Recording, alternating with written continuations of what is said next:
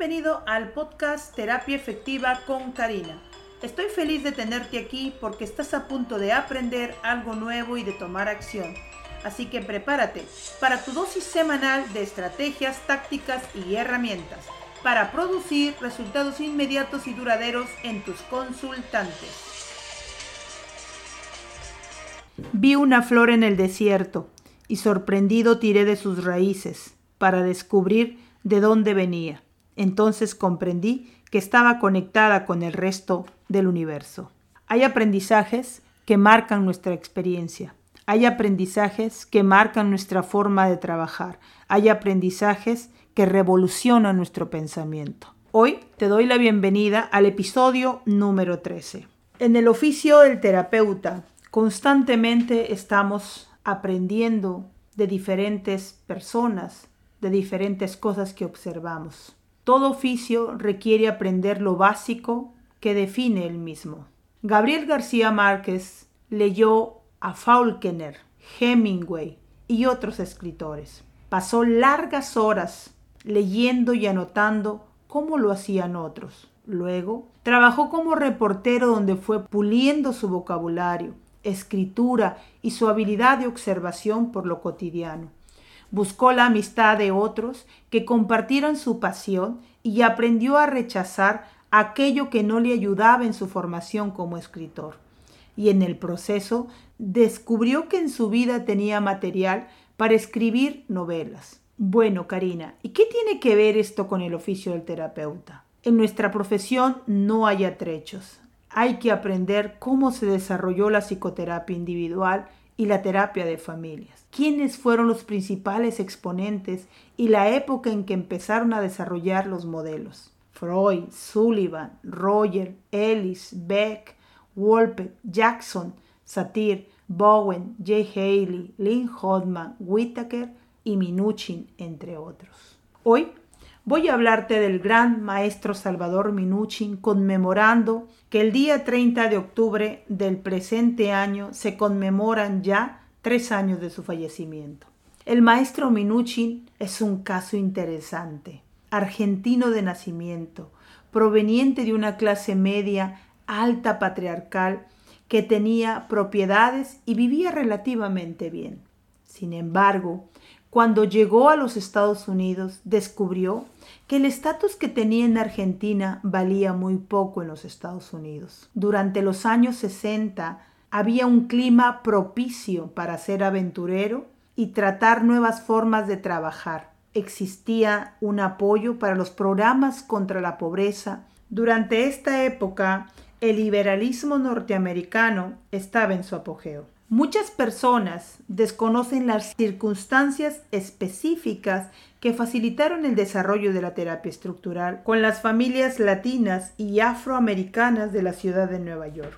El maestro Salvador Minuchin fue una figura prominente porque su contexto lo permitió serlo, además de su carisma, su arrolladora personalidad y su estilo peculiar para hacer la terapia estructural. La terapia estructural es un método que nos facilita la forma de cómo organizar lo que nos presenta la familia y su contexto. No existe una visión específica de cómo debe funcionar la familia.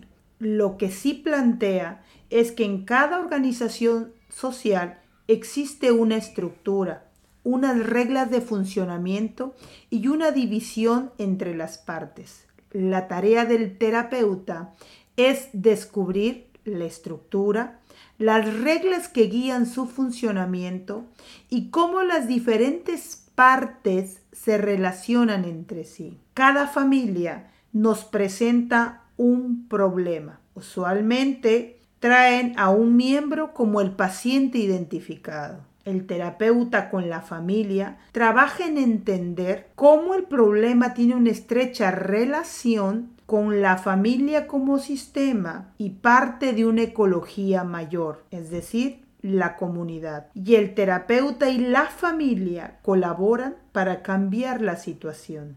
El maestro Minuchin, además de habernos transmitido sus enseñanzas valiosas, también logró hacer que dicho aprendizaje sea hermoso, a través de sus metáforas, a través de las historias y anécdotas que sin lugar a dudas han marcado nuestra experiencia personal. Vi una flor en el desierto y sorprendido tiré de sus raíces para descubrir de dónde venía.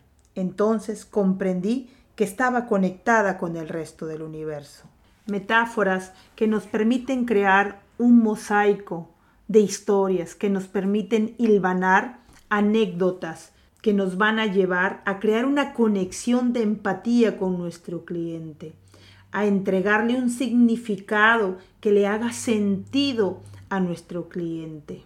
Gracias, maestro Salvador Minuchin, por todo lo que nos has brindado. Tu estilo peculiar de manera de trabajar tan eficaz. No se trata de copiar el estilo del maestro. Se trata de crear tu propio estilo. Yo procedo de la clase trabajadora y mi estilo está altamente condicionado por mis experiencias personales, por mis mentores y por las familias que me han enseñado y me siguen enseñando a conocerlas. Hoy te quiero preguntar, ¿qué tipo de terapeuta quieres ser? Nuestra condición socioeconómica influye mucho en el tipo de población que seleccionamos para trabajar y el modelo que escogemos para justificar eso. Gabriel García Márquez escribió, es incomprensible que insistan en medirnos con la misma vara con que se miden a sí mismos, sin recordar que los estragos, que las circunstancias de la vida no son igual para todos. No existe una mujer o un hombre universal. No hay seres humanos genéricos. Existen clases sociales y unas viven y tienen más que otras. Por eso, hoy te invito a que te preguntes, ¿con quién quieres trabajar? Es momento tuyo de tomar acción. Soy Karina Mejía y este fue un capítulo más de Terapia Efectiva en Acción.